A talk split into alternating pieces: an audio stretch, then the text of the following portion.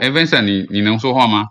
可以，可以。现在，现在，现在，现在，呃，我先抛出来，就是这个会议，就是他们开发者会议呢，好像每次都会有人截录，可是截录的是不同人，我也没办法，我也没有他们这个平台的账号，就算我有账号，我也没有他们群主的权限，所以变成每一次都要 找来找去的。那我刚抛这个，就是他们这一次会议内容的截录。那有兴趣的人可以自己去看啊，看不懂英文没关系，你把它复制到 Google 翻译，其实大概就差不多了。那今天更新的东西，其实就开发者会议的部分还蛮短的，因为他们之前一直有一些就是区块高度不同步的问题，就是他们的。客户端嘛，你要转 POS，它就跟我们很多矿机一样。那它的它在做这个这个影子分叉，然后在做测试测试测试网的这个合并的时候，会遇到就是说不同版本的客户端跟不同的客户端会有区块高度不同步的问题，那很容易造成安全性的问题，那可能被攻击或干嘛的。那目前来看，他们。区块高度同步的问题已经得到了一定程度的解决，就是比较不会说哦，我今天合并完，然后搞半天，然后很多节点都没办法上线，或者是在挖那些空的区块。呃，其实到上一次那个 Sepolia 合并的时候，已经是状况都还不错了，所以从就呃，应该说网络上还不少人啦，就是有在有一些有一些大神他们在跟这个的时候，在呃上周我看是几号？上周是七月八号，在七月八号的会议之前呢，其实还蛮多人就是对于合并这件事情有点悲观哦。那在上一次七月八号的会议之后，就有些人诶转了风向，因为觉得。这个问题似乎都得到缓解了，也不是什么太严重的状况。那上一次会议是昨天七月十四号。那其实他们刚我 PO 的那个合并的合并的这个内容，合并的会议呃，对，不好意思，那个会议记录里面呢，他们就是合并的部分啦，就是我刚刚提到的他们的同步的问题。哦，已经有得到解决。那重点是在于说，里面有一个开发开发者会议里面有一个主导人，就是 Tim Bako，他就是蛮常出来讲话的。那里面有一段是 Tim Bako 他建议讨论的时间线。哦，就是说在八月十一号有一个测试网，那个 Gorley 这个测试网，它在八月十一号会合并。那他有提到说，呃，在预计哦，可能是在九月十九号可能会进行主网的合并。那这个时间点呢，有可能提早。哦，那那因为你合你要做合并，你会有很多东西要处理，可能是客户端可能会会有一些是这个网，有一些是客户端，有一些是信标链上的东西要处理。那他有提到说，有些部分可能会因为这个 Golly 在测试的，会根据 Golly 测试的结果哦来提前。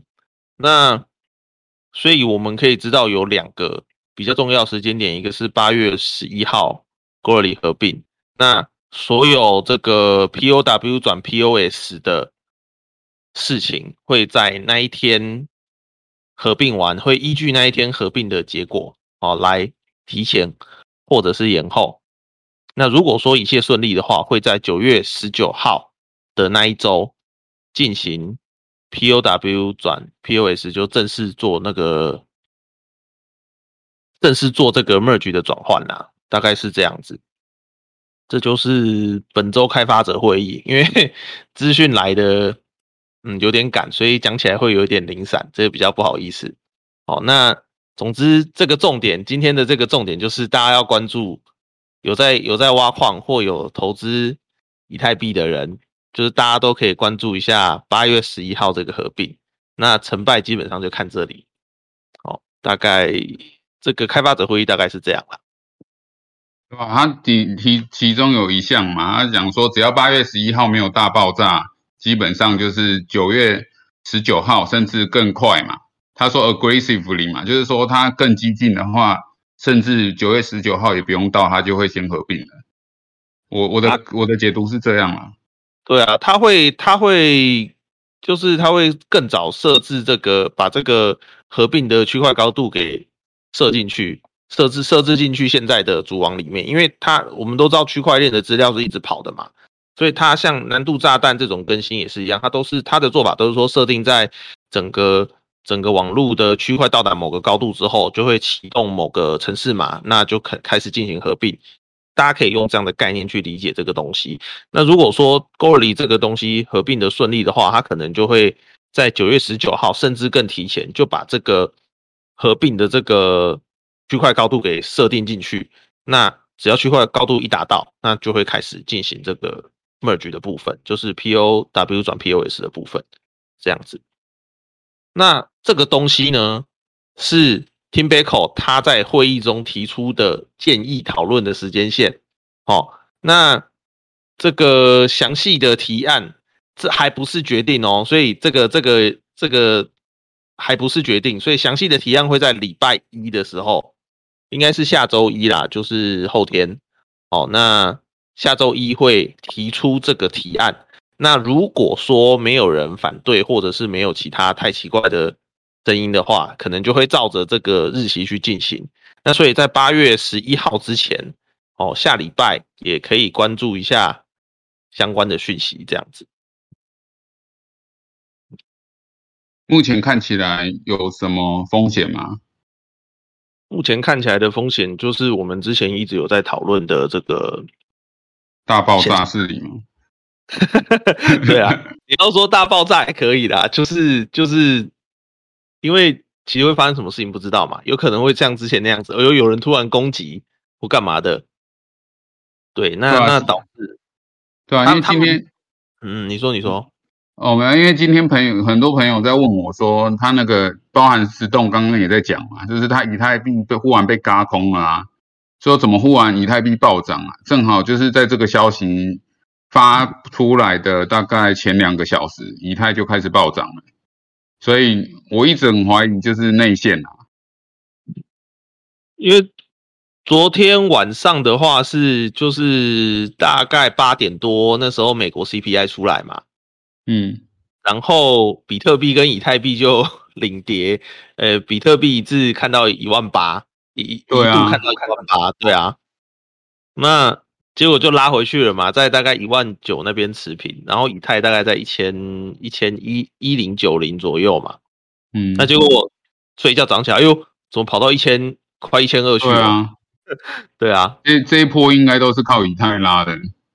对啊，对啊，对啊，那那可能就是因为这个 merge 这个事情，就是哎比较明朗化了，就是一些时间点都有跑出来了，对啊，所以代表说市场认为真的认为说二点零合并以后对币价是有益处的，这样看起来，因为涨的涨的太多了，因为说实在的啦，因为现在市场上有两派说法。一派说，就是其实二点零这个 POS 东西，就是像公司在发股票一样，就本质上是这样子。有一派的人是这个这个讲法的，那另外一派的人还是坚持，就是 V 神为首的 那一派人，还是坚持说这个东西其实并没有偏离所谓的去中心化。嗯，对。那当然，这个背后包含我们可以去看一些 NFT 平台的的的。的技术面的东西，然后包含现在他们 POS 之后，它的这个系统结构会怎么进行的？其实，其实我们就是我自己啦，我自己啦，我个人其实是比较偏向所谓的股权派的。对，那因为因为我今天买的币，就等于是投资这个这个以太这个公链，那就像我去买 BNB 一样。对啊，买 BNB 其实就像投资币安的股票，我的认知里是这样。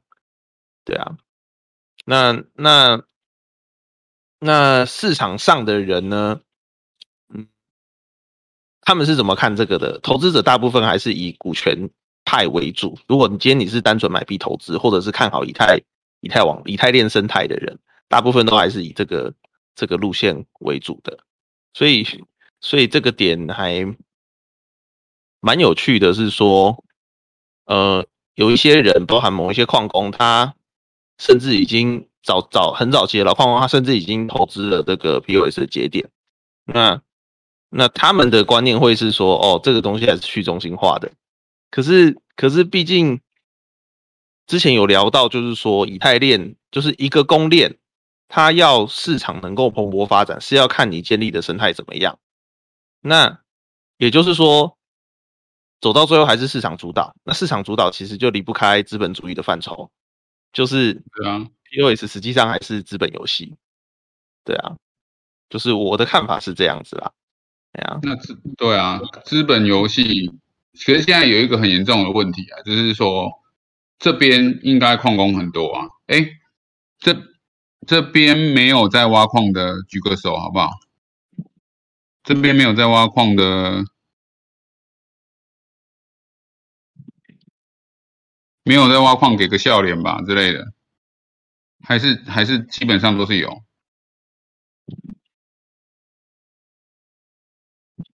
对啊，那边整你，那你你现在大概会怎么做？我建议大家还是看风向。呃，我那一天有跟我这边一个客人讨论。哦，那那他是一个去年初就进场的矿工，那他回来了，他基本上他已经回本了，他又是挖土卖类型的，所以呢，像你的我我上一次节目有提到，就是个人条件的问题嘛，应该说我一直都在宣导这个观念，就是说你要不断的去盘点自己的条件。那像这种去年初就进场已经回本的矿工，哦，那。你们可以考虑的是，开始把一些就是效能比没有那么好的显卡开始开始淘汰掉了。就是反正有人收嘛，那你就转手这样子。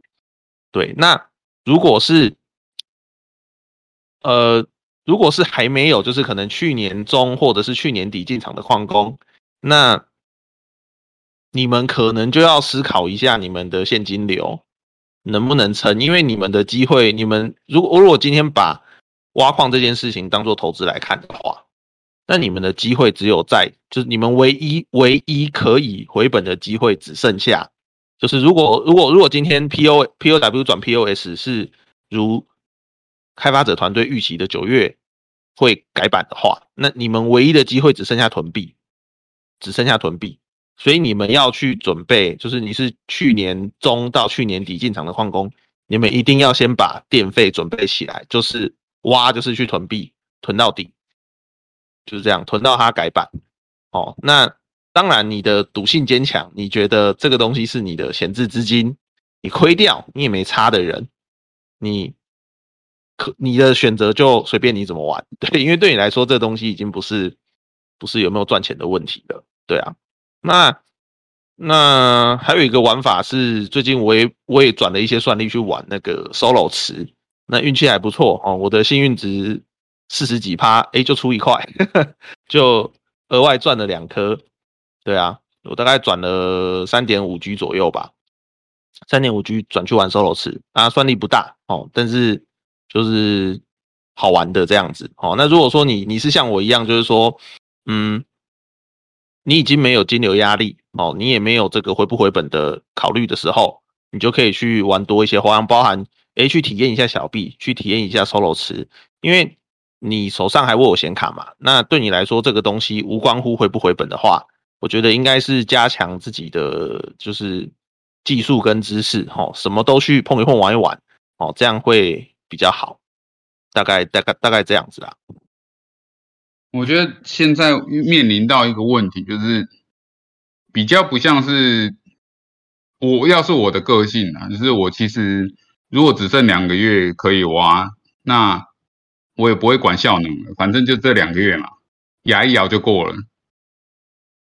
哦，对啊，可是对，可是你你可以仔细抓一下，因为像我的那位客人，他如果把他 DJ 卡清掉的话，他还可以买一些以太币啊，或者是买一些货币啊。对啊，那如果你是你是对区块链这个东西，你还是看好后续的涨势的话，你把你的显卡抛掉拿去买币，在这个时间点，在现在此时此刻的币价，其实你会少一些负担，因为你只要持续挖矿，你就要处理那个电费的现金流。可是你的机器抛掉，你拿的是现金，你买币放着，你就完全不用去管说，哦，我下个月的电费要不要缴？哦啊，我我我我的机器，我的卡要不要维修？哦，那像今年。今年的天气真的是他妈超级无敌热，这个月的最高温已经跟去已经我不知道有没有超过啦，但是今年就是已经比去年还要热。我我前几天看了一下，就是说那种在正赤道上的国家，他们的均温只有三十一，最高三十三度，但是前几天我看台湾最高北台北这边有到三十八度。室外气温有到三十八度，就觉得哇靠！那这种这种状况下，你如果你是已经回本的人，那你的显卡继续挖，你还要考量温度的问题，有的没的，那你干脆抛掉，无事一身轻，买个币，然后删掉 A P P，然后二零二四年就打开来看，对不对？对啊，这样子这样子你就很轻松啊，对不对？是啊，所以所以当然重点还是每个人条件不一样啊。那如果你是去年底、去年中、去年底进场的，你还没回本的，就。囤币赌一下，或者是你要你要你要回本，还要挖提卖的人才能回本呢。如果你是挖不提不卖的那种，其实也没有回本啊，对不对？对啊，因为你你的你的就是未实现损益嘛，你的未实现损益其实是随着整个币的市价一直往下掉啊。对啊，所以所以所以变成说，就是回到开头讲的，我我觉得每个人的条件不一样啊，大家可以评断一下，因为像有些人他靠腰，他去年去年。去年底囤到现在的话，那你如果现在卖掉的话，其实一点意义都没有。我也我也是这样觉得。对啊，你现在现在出掉，你就是就是亏中间那个七十五帕，你就亏掉了，因为你高点没有卖掉啊。你也不是像我的客人那样子挖体卖挖体卖挖体卖，他已经本钱都拿回来了。是啊，对啊。那所以所以 有些人就是因为因为股市人家常说砍在阿呆股啦，啊其实。有一些散户常常这样子操作啊，就看一看啊，怎么以太币币价一直跌，一直跌，一直跌，像昨天那一波，搞不好他八点钟打开 A P P，只是刚好下班、洗完澡、吃完饭，然后很爽，想说，哎，轻松了，我来看一下我的币价怎么样。就一看到它往下跌，看它就出掉了，就心脏病了。对啊，早上看它又哦靠背，那一整天里面有一整天心情又不好了，对不对？那我是觉得不需要这样子，就是这种东西应该是。可以多关注一下比较前沿的资讯，然后让自己对未来会发生什么事情更有掌握度。那不要因为一个晚上的心情，或者是随便币价一跌的心情，就砍在阿呆股，那那就真的得不偿失了。对啊，这边有没有人想要分享一下你的想法的？有吗？嗯，因为。今天可能，嗯，因为我不知道这里多少人在挖矿啦，对啊，只是因为挖矿的东西还蛮多人是就是投资的角度进场的，对，挖矿机，那他们想法就是，哎，反正矿机好像比较稳，对啊。其实其实我自己也是有一些以太矿机啦，对吧？可我的看法就是。把它挖到底吧。如果说真的到时候不能挖的话，到时候的事啊。对啊，那那就是两个角度啦。一个角度是我刚刚讲的，先去了解一些前沿资讯，然后对让自己对未来的掌握度更更好一点。嗯，那也有一个做法是看当下，不要看未来，因为未来发生什么事都不知道。对啊，就是。你看现在摆明了就是当初挖题卖的人赚了，可是如果现在币价变十倍以后，挖题卖的人就哭了，大概就是这样。没错，没错。那那只能说，就各位要为自己的选择去承担责任，就是这样子。啊，因为因为就是虽然 Andy 你常常在干巴菲特，不过我觉得巴菲特他我蛮佩服他的一个点是，他没有赚到的话，他也不会去。就是就没赚到就没赚到了，他不会去执着在那个没赚到的点上。那可是呃，包含我自己身边，他十项里面九项没赚到，他如果光想没赚到，他都不用睡觉了，好不好？对啊，所以所以我觉得要放宽心。对对对，大家就是放宽心。你已经投进来了，你想要止损，那就快点止损哦。你想要继续拼，你想要继续凹单，那就要凹到底。你不要今天凹单凹一半，干我止损好了，那我就觉得这样就蛮智障的。说说白了是这样，对啊。不会啊，我觉得我们的听众都是非常聪明，这个我倒是不担心的。我觉得我们的价值在于提供最新、最正确的资讯给大家。因为坊间实在太多那种鱼目混珠的烟雾弹，我真的觉得看了有点受不了。对啊，昨天还有一篇，哎，前天对前天还有还有一篇说什么，哎，P O W 转 P O N，然后还可以挖一年，想说哇靠，哪里来的资讯啊？结果结果看内容根本没有出处啊，就是凭感觉啊，凭真的我称之为感觉文。哦，就是我感觉他可能自己也有作者，自己也有买矿。对他他他采访了一堆凭感觉的人嘛。我的看法是这样，因为我觉得还是要有数据啦，就是数据还有出处嘛，因为这一点很重要。对啊，对啊，这个要有所本啊，因为外面很多矿工。就是很有趣啊！那这些技术出处有出处的技术文章都不看，没没什么人在看，真的没什么人在看，不懂。开发者会投了那么多钱，然后都不管这些事情。对啊，然后就是自己的感觉冲到底，觉得哎，这东西好像就是可以再挖一辈子的感觉，你懂吗？看他们那个疯狂的程度，就觉得哈。这东西 可以这样玩吗？对啊，嗯，那那大概是这样，就是我们以太链的的最新 update 哦。我们接下来就是不好意思，Vincent，就是可能每一周都会跟大家 update 一下我们以太币的以太坊的那个相关资讯。啊，如果没有的话，我觉得下一次我们除非是有意外，不然就是八月十一号那一次了，对不对？嗯，先看下礼拜的开发者会议有没有把这个哦，对，看看有没有过，对，有过的下来，对，啊时时辰如果真的定了，我们就是看八月十一号，搞不好那些凭感觉的人是对的啊，就是真的又给他搞了一一年嘛，因为底下像这个，因为上面那个小林刚刚有 po，呃，Andy 有 po 这个 Twitter，然后小林也有 po 这个翻译的部分。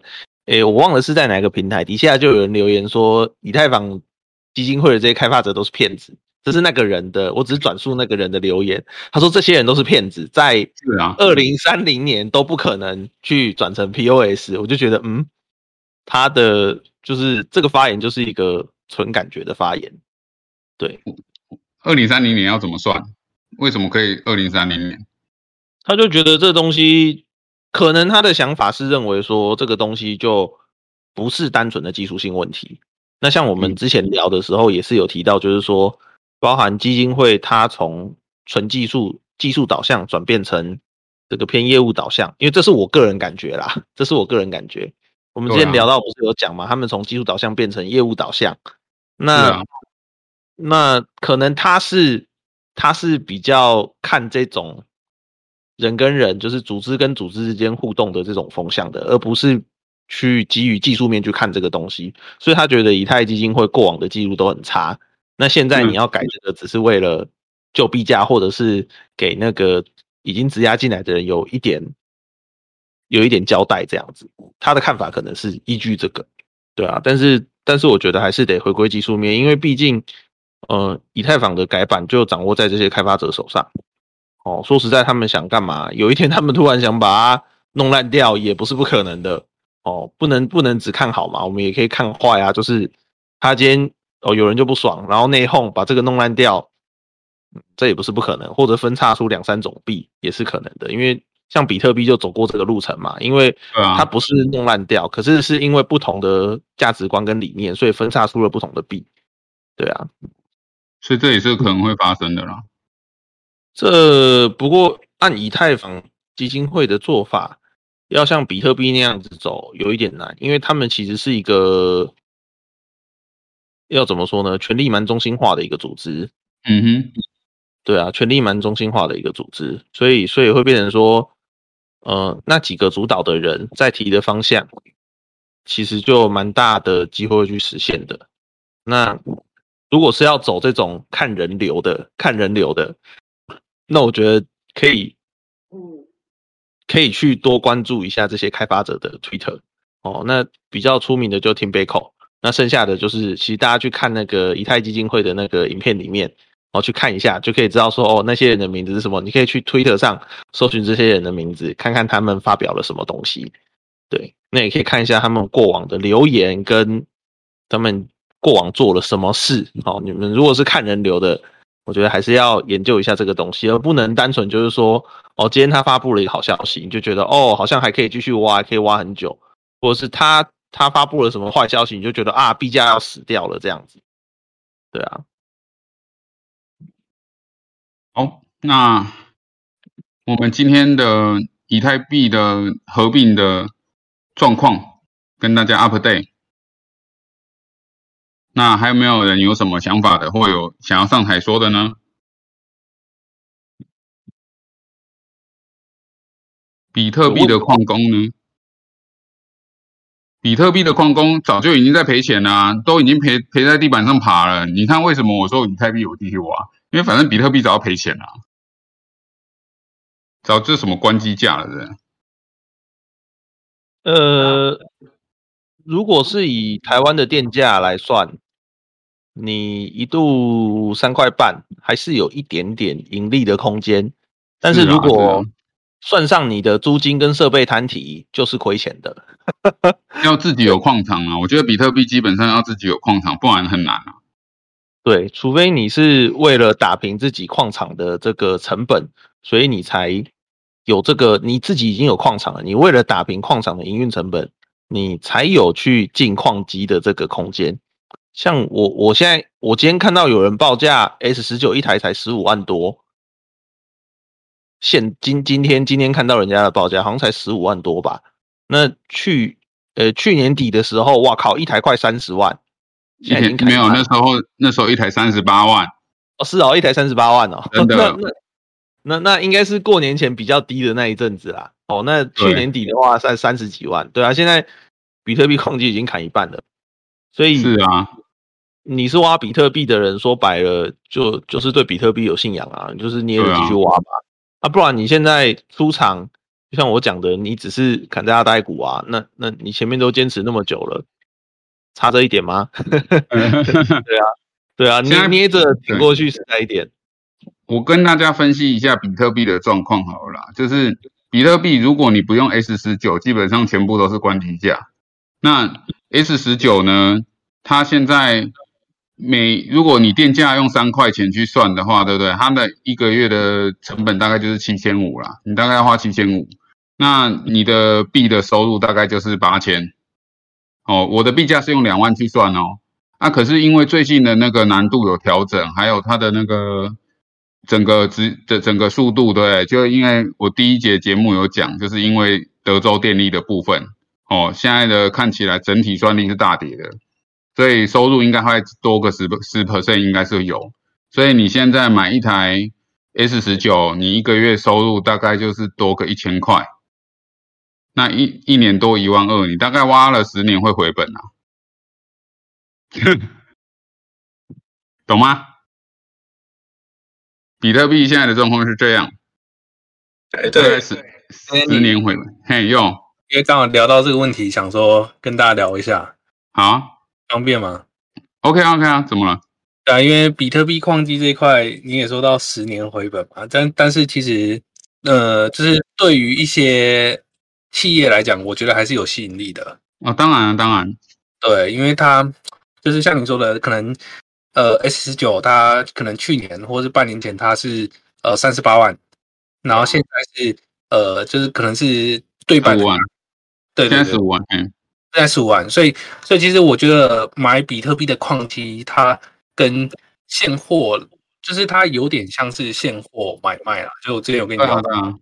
对，就是，哎，比特币，你看它现在好像很便宜，然后呃，挖矿可能挖不回来，但是搞不好它过半年、一年之后它涨上去，哎，那你的机器是不是可以卖在更高价？那你这过程当中挖到了币，它也是利润。所以如果说企业的经营角度来讲，其实一个企业他们算的是他们的毛利，比如说他一年他可以有十 percent 或是二十 percent 的一个回报率，其实就非常不错了。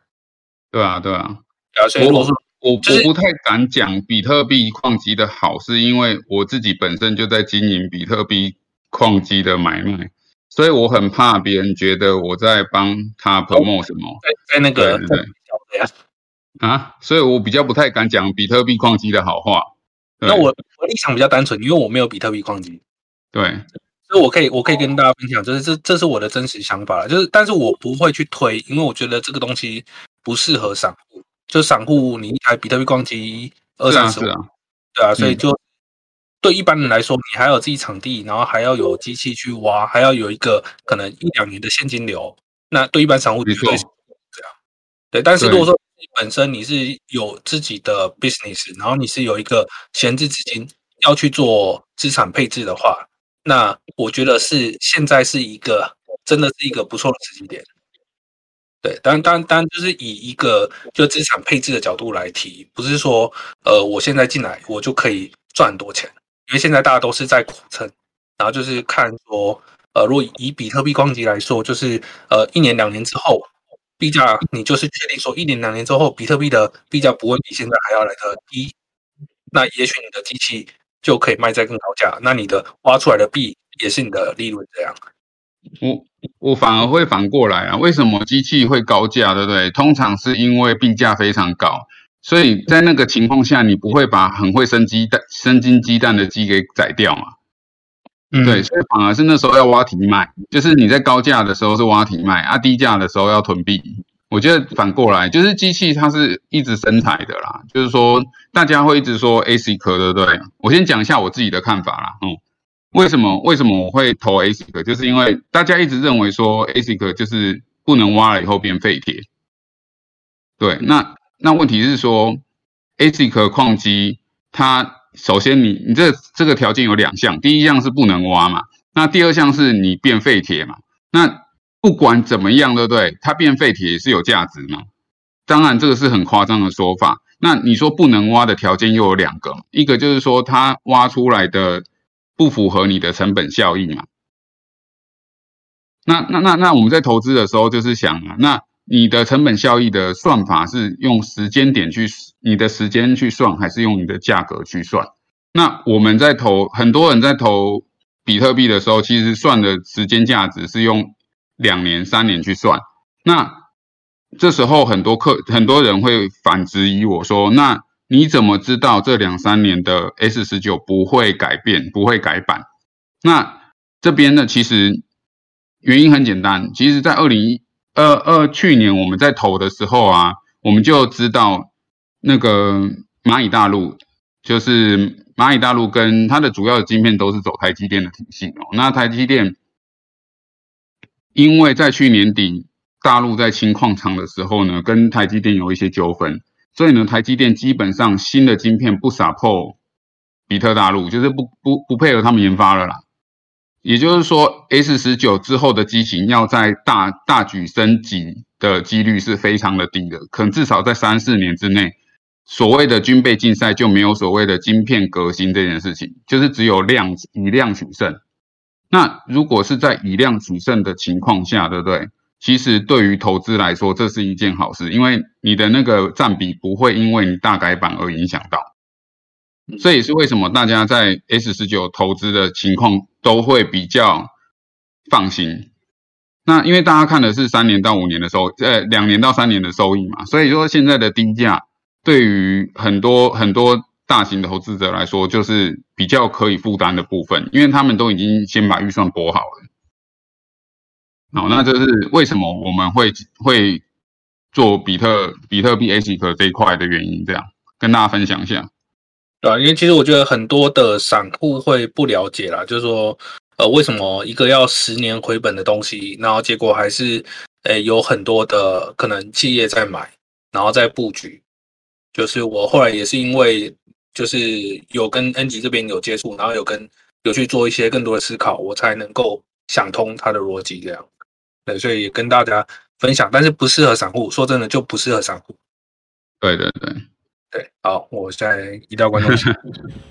我我补充一下啦，就是其实如果今天要做一个规模化的东西，呃，我不建议各位散户用所谓的回本周期去看这个东西，你应该以经营公司的方式去看，就是我今天我的资本额是多少，我的设备摊提哦，摊五年、摊八年，那它你设备买进来其实是资产，你不能用所谓的回本来看，它不是负的东西，它是正的东西，那你只能说你要摊五年或摊八年把这个机器摊掉，那中间你可以赚多少钱？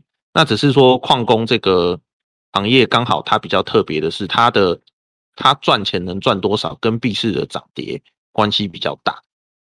对，那那那如果你今天要去用，就是用规模的一定规模的角度来看这个事情的话，就不建议各位去看说几年回本几年回本，你应该是去抓好自己的这个我的资本额这样投进来哦，那。我分配多少预算去买机器，摊提多少把它用掉，那中间挖到的币，我要在什么点出掉，或者是我分配多少去持有，那就不会是像我们现在很多散户挖以太币一样啊，我是挖提卖，我是囤币这种角度去看，它不是，它是一个很复杂的结构。对，大概我觉得，嗯，我觉得刚刚那个讲法很有趣，就是那个回本周期啊，就是其实我在进币圈之前，对不对？我对于这个概念呢，我花了一年才习惯。就是在外面的产业界啊，很少人在提什么一年，就是你懂我意思吗？几年回本这件事情，就这个逻辑是有点奇怪的。对啊，这个这东西，对，我花了好久时间才习惯。因为它它这个所谓的回本周期，其实是一些呃小额投资或者是小额创业。会去想的事情，比如我开饮料店，我加盟费多少钱，这样多少，然后年回本，他们是他们是这种这种比较破碎化的投资，才会有所谓的几年回本观念。那其实从这个回本周期的这个想法，你就可以知道说，他其实是不看长远的。它只是打在跑的概念啊，你才会想要我回本就跑的意思，不是吗？对他，他用比较本土一点的讲法，就是这个这个生意是一次输赢的，你懂吗？一次输赢的，就他们本土回来这样。对，然后我我跟你，反正这个东西我本砸下去，跟你输赢一次，输赢一年啊，输赢如果亏了那就亏了，只能这样啊。如果赚了，那我可以赶快跑，跑了后面就多赚的，我就赢了嘛，就赌赢的。它是呃风险比较高的投资，对，那那。其实 Andy，你你自己也也也了解，说真的，在经营这些东西的时候，嗯，应该这样讲啦。我我我是建议各位矿工，因为其实我们群组里也有不少大户，如果要投资这个的话，不要被这个 带着走，不要对这个不要被这个回本周期的东西带着走了，一定要还是要有自己的规划，而且要多角经营。如果真的想要做这个进入这个产业的话，最好是做一些多角经营。而不单纯就是我靠币或靠机器的涨跌，因为这个对对以资产分配的角度来说，真的风险太太高了，太高了。简单来说啦，就是如果你只是想经营挖停卖，对不对？那 apparently 就是现在没有路没有路走啦。就是以现在的币价来说，你只想要挖提卖的话，大概你换什么币，结果都是差不多的。我的看法是这样，就是除非你是以太继续挖挖两个月，挖到人家合并，不然你如果态度如果是挖提卖，应该就是差不多要该收手了。那如果你是要做长线投资的话，那还有很多方法是可以让你有获利的。我的看法是这样。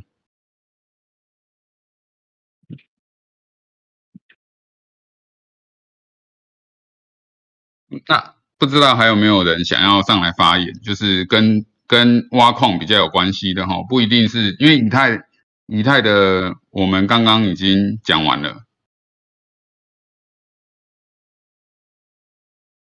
好，那个那个沙里有说三年前好像半年左右回本啊，那我觉得我觉得对，就是很奇妙的回本周期。你通常在越快回本的东西呀，就是越不会回本。那个盲区，对啊，我觉得这个真的是人性人性盲区。因为你知道，其实我之前遇到很多老老矿工啊，他都跟我讲说，他们之所以到现在家财万贯啊，然后能够整天吃喝玩乐，原因就是因为在回本周期趋近于一百年的时候，他们下重本把别人的矿场矿机收回家，这很有趣。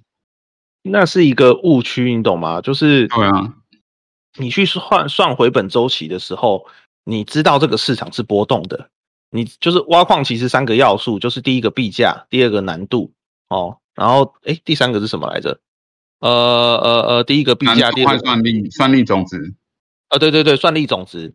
对啊，你这三个要素，其实你去看它的波动，你就知道说，你不能单纯的以今天的状况去评估，可能未来不要说不要说一年两年哦，你不能用现在的状况去评估未来三个月会发生什么事。也许未来三个月可能。有大的资本进场，突然把算力拉高，或者是呃市场崩跌导致你的收益直接崩，收益结构就整个整个崩坏，你开始一开机就是亏钱。你你不能以现在的东西去评估未来，因为一定不准，百分之百不准，这是一个很大的盲区。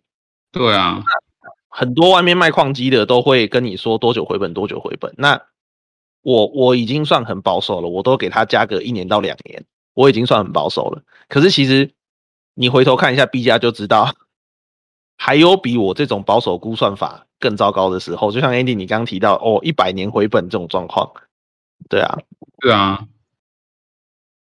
啊，可是其实哈，就过去假设我们用过去成功的案例来套用现在，对不对？就是会觉得说，其实反而现在是最适合进场的时候。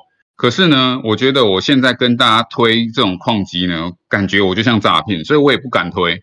这个还蛮有趣的啦，就是反而是要在回本很快的时候推，大家就会跟我谢天谢地，你知道吗？因为其实，在去年的时候，大家知道去年底，其实那时候不管是显卡或者是矿机，根本都买不到。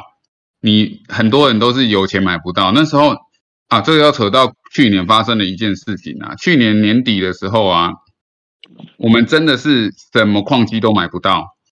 那那时候呢，就有一批中国大陆哦二手的，应该是两批啦。第一批叫做茉莉，可能大家没听过。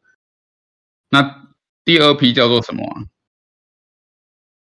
叫做，哎呀，反正都是挖以太的啦。哦，忘真的忘记第二，反正就是茉莉和和那个挖以太的，反正好像也是很厉害。结果呢？那时候二手的哦，居然市场抢购一通，抢购抢购一空，结果回来啊，都跟垃圾一样，就是挖到一半就炸掉啊，什么都有，什么状况都有。哦，所以这也是其实我自己本身不太敢用以太以太 ASIC 的问的原因啦。那当然当然还有更多啦，这个我就不用不用再多提了。但是我的看法就是，在市况好的时候啊，我们这种卖矿机的。有做卖矿机生意的啊，大家都是带着你买的，但是我们都知道说这个情况对不对？其实不太好，就是大家的回本周期很短。但是我们知道币价不可能花无百日红啊，那你接下来币价跌了怎么办？对不对？那现在反而是最适合卖的时候，我又不敢讲。我觉得当人真的很很苦啊，就是做这种生意真的是，我要买是有良心，没有钱。要么就是没良心，很有钱。如果把良心丢掉的话，就会发现你多了很多钱。对啊，我觉得，我觉得这是真的，因为其实对，没有错。说我会觉得啊，人生就是这么难。我觉得你是这样啦，就是你把你的逻辑跟理性分分析抛出来，那他们有没有意愿，那就是他们的事情。因为我。就是我的做法，就是我把我看到的，那把我觉得 OK 的理性的东西，我讲出来，然后大家要不要听，然后觉得适不适合，就自己判断嘛。我们也没有说你一定要买或是要干嘛。当然，当然了。可是我就会觉得说，我就是觉得说，现在去推这个有点，呃，对，道义上这样觉得。现在币价这么低，好像我你这样就就本性来说，像我自己其实都在进，对，像我自己都在趁现在低价偷进。但是我觉得，如果要我卖，我真的说不出口，因为很因为大百分之八十的人，对不对？都是感官动物嘛。那你现在的这种收益率，对不对？你去卖这个东西，感觉干脆就叫他先买币算了啦。我现在的建议都这样，你先买币算了，你不要跟我买。对，因为我们我们当初建立这些，就是像之前朱大讲的嘛，我建立这些关系啊，我们采购管道、维修管道，都是花了很多心血的。那我都把它当成宝。那可是现在就是一拿出来，好像被讲成诈骗的话，那我就觉得没有意义。因为我我们觉得有价值的东西，那就让它在有价值的地方发光发热。可是呢，如果在币价高的时候，我们又不可能阻止大家去买，对不对？这样我们就饿死了，很尴尬。就是可是真，你说真的，现在去买币跟买，如果说今天假设我今天真的都有一笔资本，然后可能也许是一两百万。那这个是闲置资本。那如果说去买币跟去买矿机，如果让我选，我会倾向于买比特币的矿机，而不是直接去买比特币。就是其实我也是哎，对，因为为什么？因为我去买币的话，就是我最多就赚它涨跌。那但是我去矿机的话，我是呃，它涨跌的时候，我可以赚矿机的利利差，那我也可以赚中间过程挖出来的币，这样。所以就是。我觉得一个良心的建议就是说，如果说我真的有闲置资本，那我也看好加密货币比特币的未来，那我现在应该不是去买币，应该是，或是说我做一个资产配置，可能一部分去买币，一一部分去买矿机。我不，我不会觉得说我因为这个时间去推矿机，然后去得罪到其他人。我觉得这个还好。我的就是我个人的，应该说我也不怕你讲啊。那么你你要你要说闲话，那你就说啊，反正反正我就是做我相信的东西。那我的信仰觉得 OK 的东西，就是就是闲话一定会有人讲啊，但是就是我们就做自己认可的东西就好了。我对啦，就是其实我觉得这个也是变数的问题，就是说我们没永远没办法掌握币价的高低。那与其既然掌握不了，就不要掌握了。那我就一直有币就好。我的看法比较简单，就是大家都知道啊，就是两万块闭着眼睛买。反正你放十年，一定会有机会到十万嘛。我的看法是这样。那重点是两万块以下，真的敢买的人有几个？就是大家可以回去看嘛。这几天也破两万了，那真的有谁敢去买比特币？我相信没有啦，真的很少之又少。那那更不要说前前一阵子跌到快一万六、一万七，那到底有谁敢买？就是说大家都一直在挑战人性，说反正我买币，我买低一点币，可是。有没有发现，其实大家都还是追涨再去再再买币，就是追涨买币，发现赚不赚太少，于是开合约，最后合约被刷光。大概我看很多朋友都是这个例子，所以我决定，所以对我来说，我做决定的时候，我都会看说，我把我人性的变数降到最低啊，这也是挖我挖我觉得挖矿比较好的地方。嗯，没错啊，所以我觉得就是这说真的，就是人性啊，就是大家都嘴上说说，但是真的敢去操作的，像我也我也不怕大家知道啊。其实我现在是 all in 的状态啊，但是我 all in 的也不是比特币啊，我 all in 的是其他可能呃没有比特币市值那么高的币，然后我去做操作这样。对，但是就是没有几个人是敢像我们这样做的，就是对啊，就是我觉得是对于可能加密货币跟对于整个市场的理解不一样吧。所以就也很无奈，但是确实我觉得这样做是对我来说是一个明智的决定。这样是啊，就是剩下的我们能做，就是把挖出来的币好好规划嘛，让它生更多的币啊，或者是用其他的方式，比较保本的方式，不要不要损失到了。因为我觉得，如果说我们的我们的未，我们是在瞄准很高的未来的情况下，不要在中间大家都死光光，对不对？对，所以就是真的，大家要好好充实啊，真的好好学习。然后就是哪怕说现在继续跌下去，就是也是有一些应对方案的。就是大家，我觉得就是都是，既然你要投资，然后进入加密货币的世界，那你就多学习吧，然后多了解不同的呃投资方式、资产配置方式，然后也许你的资产是能够继续保值，然后能够赚更多钱，maybe 是这样。好的啊，我觉得这个这样很合理。对，好，我不占用你们时间，你们继续。啊，所以我们挖矿的的部分，我们讨论到这边。那还有有没有人有问题的呢？我们我们也许我们直接开放 Q&A 好了，我来看看哦。哎，有人很厉害，有人居然中了一堆 LAS 哦，LS。嗯，呃，刚刚 Box 有发一个问题，哦哦，POW 运作要有矿工，矿工没钱赚，没矿工的时候，BTC 还可以运作吗？呃，这个好问题，我我只能跟你讲一件事情，就是因为每个人市场下跌，有人赚钱；市场上涨，也有人赔钱。那 POW 就是这样子，算力下降的时候，有人就会想进来赚钱，因为算力下降的时候，代表每个进来挖矿的人能挖的币变多了，你能分的饼变大，所以原则上，除非有一个东西完全取代了比特币，哦，才会发生说完全没矿工来运作比特币的矿机，然后比特币的整个网络就死掉了。只有唯一这个状况，比特币才会不见，有点难啊。对，那基本上。我我我跟大家讲最近的状况好不好？就是你 Box 有空可以看我的那个赖群哦。其实我一直在更新比特币的状况，就不不好意思啊，我比较偏心，就是我自己对于比特币的信仰是非常的充分的，所以任何关于比特币的好事我都会泼上去。那关于大家说比特币的坏话，基本上我都不会转。哦，所以，所以你你们可以转比特币不好的东西上来，因为你们知道我绝对不会转。那过去其实过去的一个月，对不对？我们现在比特币矿工通常是规模化的啦，都是比较偏矿场性质的。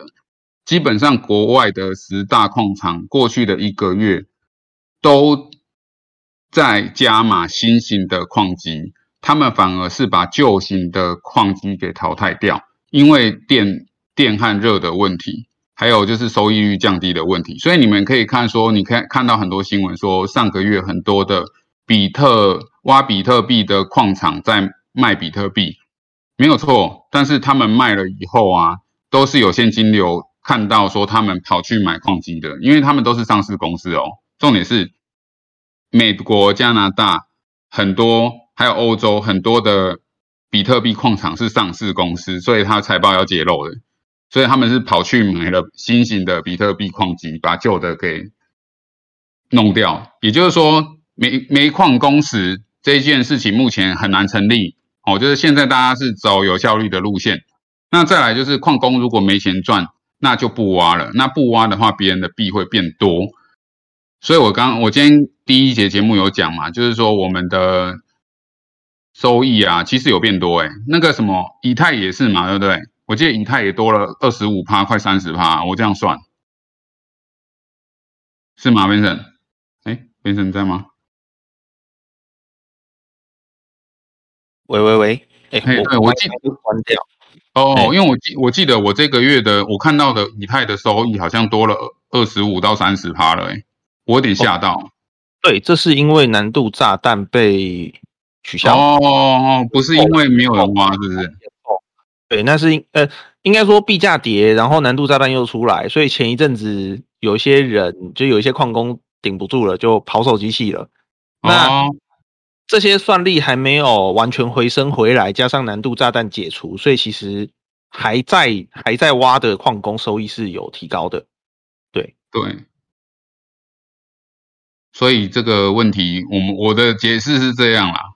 那乐乐问说，如果二零三零年比特币挖光了，错错错，比特币有规定是二一四零年才会挖光。你可以回去看，比特币是它是分级数在跑的哈，所以是二一四零年才挖光。就是我们线上目前收听的人，还有主主持人哈，全部死光了，比特币还在挖。嗯，除非地球毁了，应该。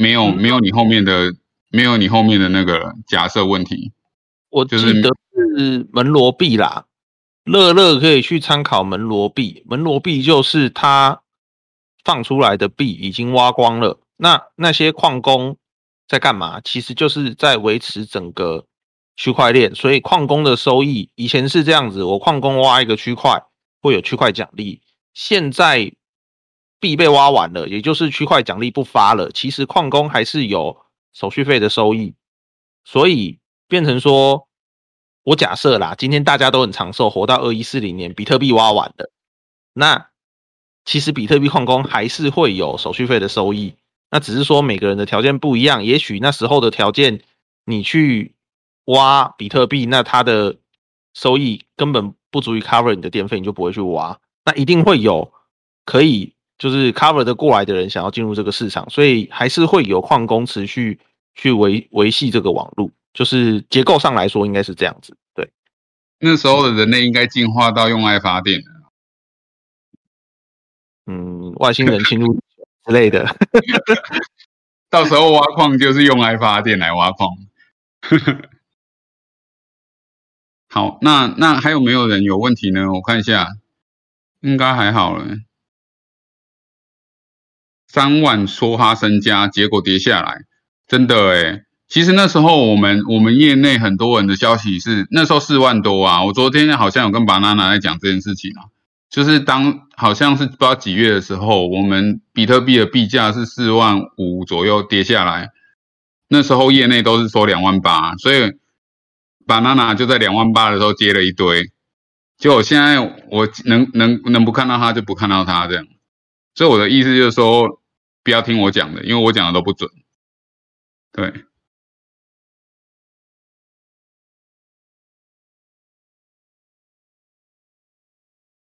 好，那那我们这一段就先结束。那还有一些新闻啊，大家想要分享，要我分享新闻吗？还是说我们今天就到这边？